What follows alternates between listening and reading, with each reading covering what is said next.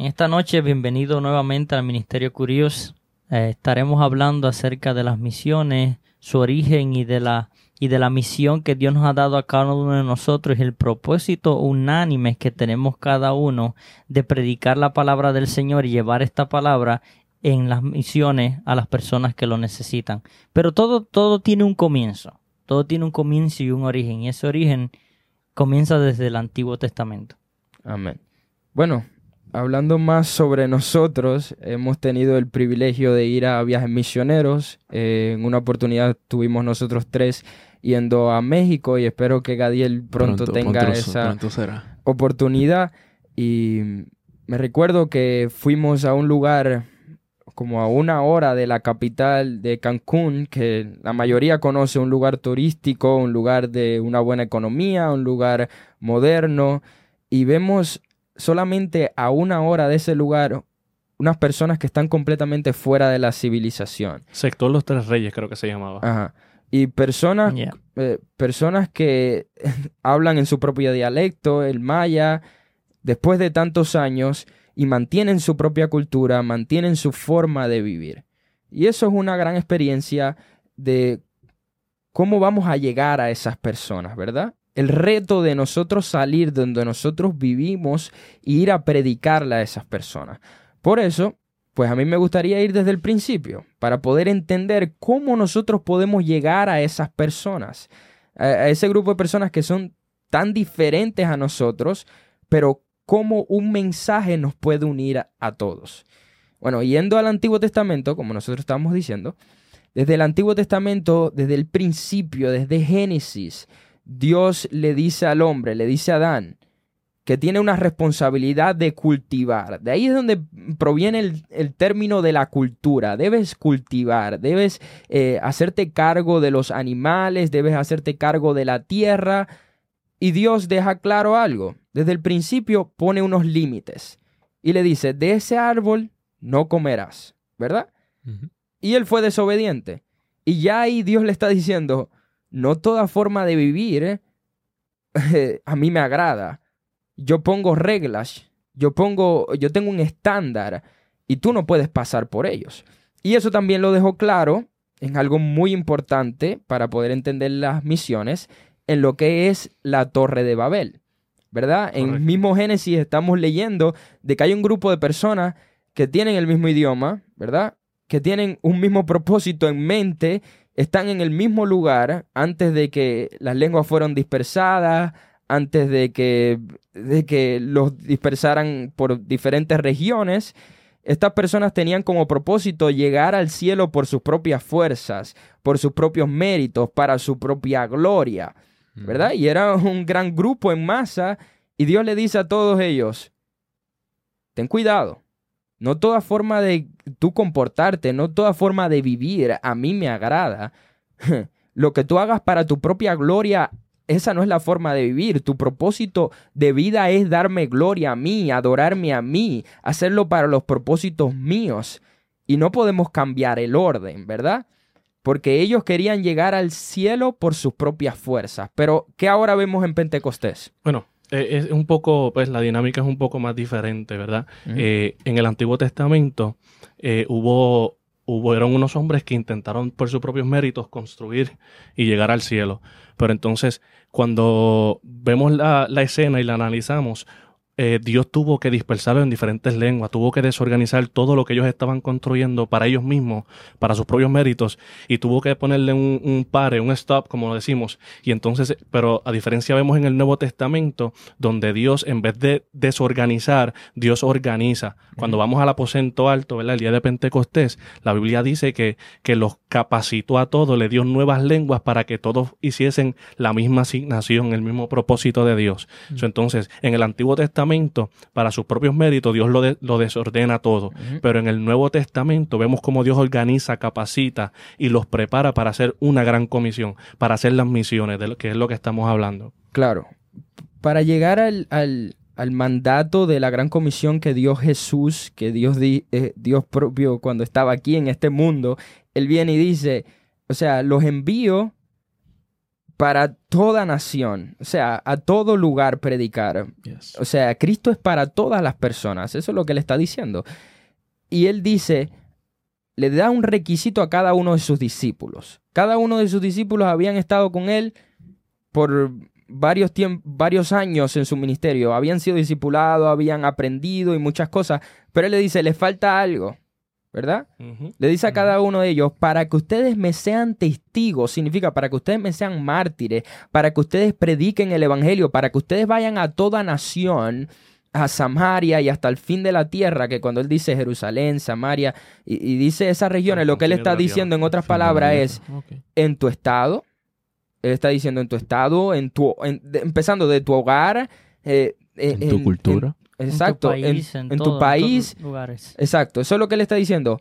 Porque él, él, lo hace de una forma por niveles y está diciendo hasta el fin de la tierra. Una forma más gráfica de poder entender. Eso es lo que él dice. Hasta el fin de la tierra a todos, pero es con un requisito es con el Espíritu Santo. Y recibiréis poder. Ajá, y recibiréis poder. Y también cuando él habla de la gran comisión, él deja una promesa clara a cada uno de sus discípulos. Y esa promesa no es que no pasaremos por dificultades, sino que es cuál?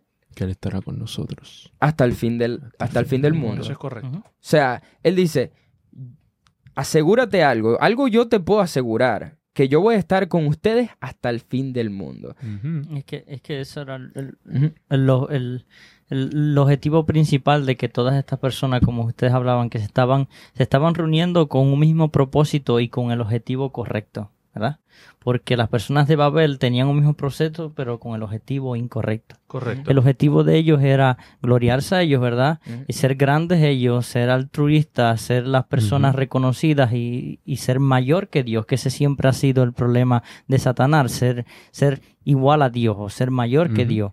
Pero en, en, este caso tenemos, tenemos a estas personas que... Um, que trabajan con, este, este movimiento altruista donde no pueden llegar a ningún lado. ¿Por qué razón?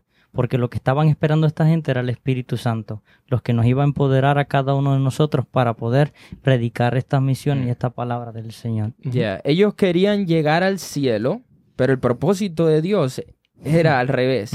Era Él llegando a la tierra. No se trata de que el hombre va a llegar al cielo por sus propias fuerzas, sino que Él iba a descender, Él iba a venir por nosotros.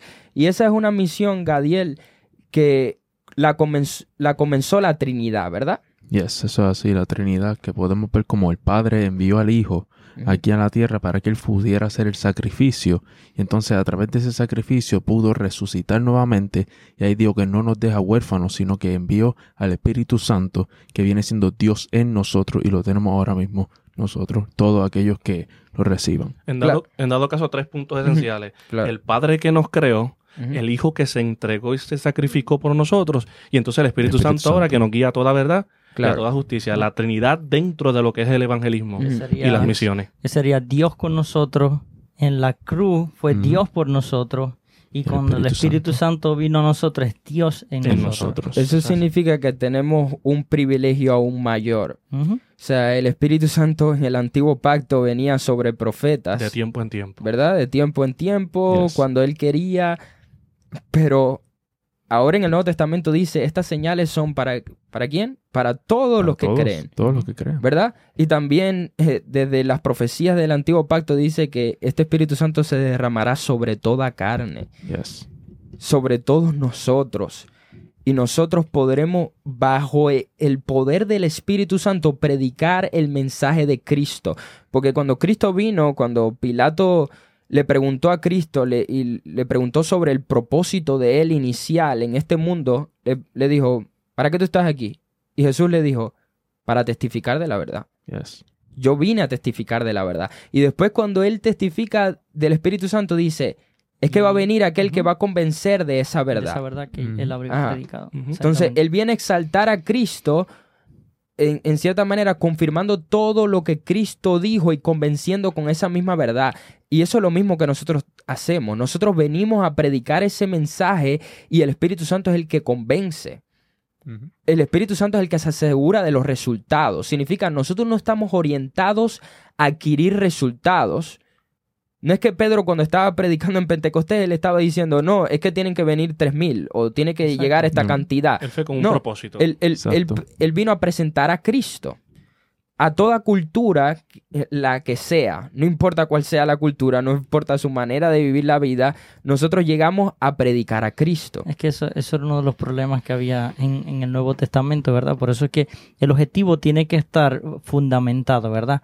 Y nosotros es spread the, the seed, repartir la semilla, predicar la, palabra. Esa era la pelea que había entre Pablo y Apolo. Decían, unos son de Pablo, otros son de Apolo. ¿Qué está sucediendo aquí? Es que estamos haciendo lo mismo cada uno. No se, no se importa quién tú predicas, quién es esto. Lo que importa es quién da el resultado, que es Dios. Yes. ¿Verdad? Eh, eh, eh, eso es tremendo. Pero ahora vamos a enfocarnos esencialmente qué son las verdaderas misiones. Porque sabemos que con el tiempo y los años hemos perdido en cierta manera eh, la centralidad de las misiones. Ahora tenemos personas que son apóstoles, pero no hacen ninguna obra misionera.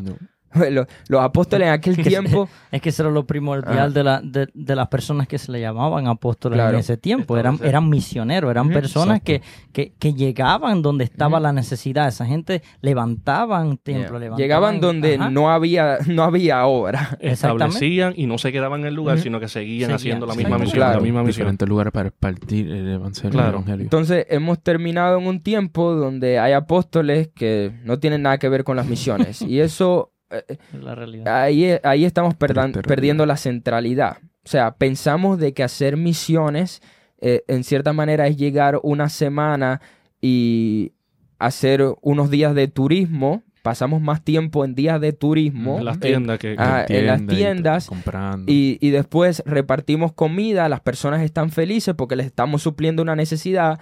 Porque en muchos de los lugares la mentalidad es ir a los lugares más pobres pero también en cierta manera hay, personas que están igual de perdidas en las ciudades. Siendo prósperos y aún perdidos. Es que, es que a, veces tú ves algo, algo bien, bien impactante. Es que um, eso, eso pasaba mucho en las personas que, que ibas a ciertos lugares donde tenían mayor necesidad. Eran las personas más humildes en recibir la palabra del Señor. Eran las personas que tenían un corazón más receptivo. ¿me Más receptivo a lo como mismo habla la palabra del Señor. Aquel que era rico, por eso era tan difícil esa persona recibir la palabra del Señor, porque esa persona tenía un attachment, estaba, estaba tan ligado, a su riqueza. que era, le era imposible seguir a Cristo. Y por eso que lo, de esa manera. Eh, tenemos que diferenciar el tema de lo que es el altruismo y la filantropía.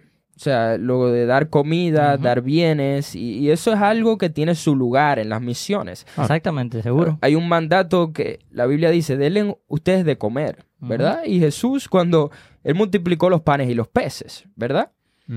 Pero también al él multiplicar los panes y los peces y darle a cada uno, o sea, la necesidad física de ellos, él no siempre hizo eso a través de todo el Evangelio, pero en esa ocasión él lo hizo pero él nunca se olvidó de predicar el Evangelio y de predicar la verdad de Cristo. Pero haciendo eso, él expuso el corazón del ser humano, un corazón que simplemente quiere los beneficios, adquirir los panes y los peces, y era una gran multitud que después no se encontró para nada en, en los días difíciles de él. Eran personas que podían ser consideradas eh, seguidores como de los de Instagram, de followers. te sigo por un tiempo y te puedo dejar de seguir. Me das los panes, te sigo, después... Un follow. Uh, yeah. Eh, yo, diría que, bueno, eh, dentro de... Es que Jesús es una persona extraordinaria. Deja cómo te explico esto. Dentro de, del método de enseñanza de Jesús, Jesús se encargó siempre de apagar los ruidos de las personas. En este caso, pues era la hambre lo que los tenía, ¿verdad? Que había, los tenía tan, tan y tan, ¿verdad? Que no podían escucharse. Entonces Jesús complace a estos hombres, los alimenta, les calma el ruido que tenían para luego impartirle una, una enseñanza. Y lo hizo muchas veces, en diferentes ocasiones, el ruido no era una hambre, era una enfermedad. Y luego entonces de sanar a los enfermos, entonces se sentaba y comenzaba a enseñar, comenzaba a entregar la palabra, porque es una estrategia de enseñanza. Yo te voy a dar lo que tú necesitas para que estés contento, pero ahora escúchame lo que te tengo que, dar en el ámbito más espiritual. Claro, pero no hacemos nada con que en esa semana suplamos sus necesidades físicas. Y no demos. Y no demos lo, esencial. Correcto. Eso es algo que hablamos nosotros en, otros podcasts anteriormente que tocábamos acerca de esos puntos donde personas venían a la iglesia por lo, por lo, por los los, beneficios, los beneficios equivocados, ¿verdad? Venían solamente, como decía Javerito, por los panes y los peces. Pero cuando tenían que escuchar la palabra del Señor, que tenían que ser receptivos, no era eso lo que venían a buscar. Yo no, yo no tengo problema, eso yo siempre lo he dicho, yo no tengo problema con que tú llegues a la iglesia por los panes y los peces. Porque Dios aprovecha esos ah, momentos. tú puedes llegar a la iglesia por los panes y los peces, pero el problema es que tú no te vas a poder mantener en la iglesia por los panes y los peces. Va a llegar un momento que tú, te, tú tienes que darte cuenta de que hay algo mejor que los panes y los peces, y es aquel que lo da. ¿Verdad? Entonces, esas personas que estaban en, ese tiempo, cuando Cristo habló de algo que era mucho mejor, ¿verdad? Que los panes y los peces, debieron haber dicho, e, esto es mejor. No me voy a fijar en la provisión, sino el proveedor. Exacto. Mm. Él es mejor.